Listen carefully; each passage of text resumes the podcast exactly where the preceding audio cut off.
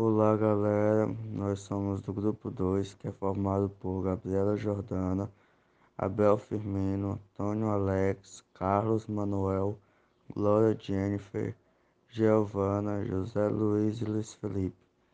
E o nosso tema é Razões da Escravidão Africana no Ceará.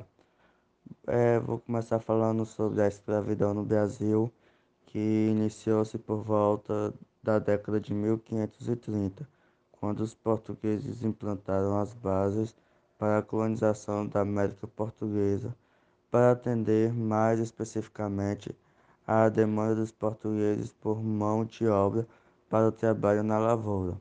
A escravidão africana foi praticada ao longo de séculos, principalmente nas áreas onde a agricultura floresceu, como no Nordeste.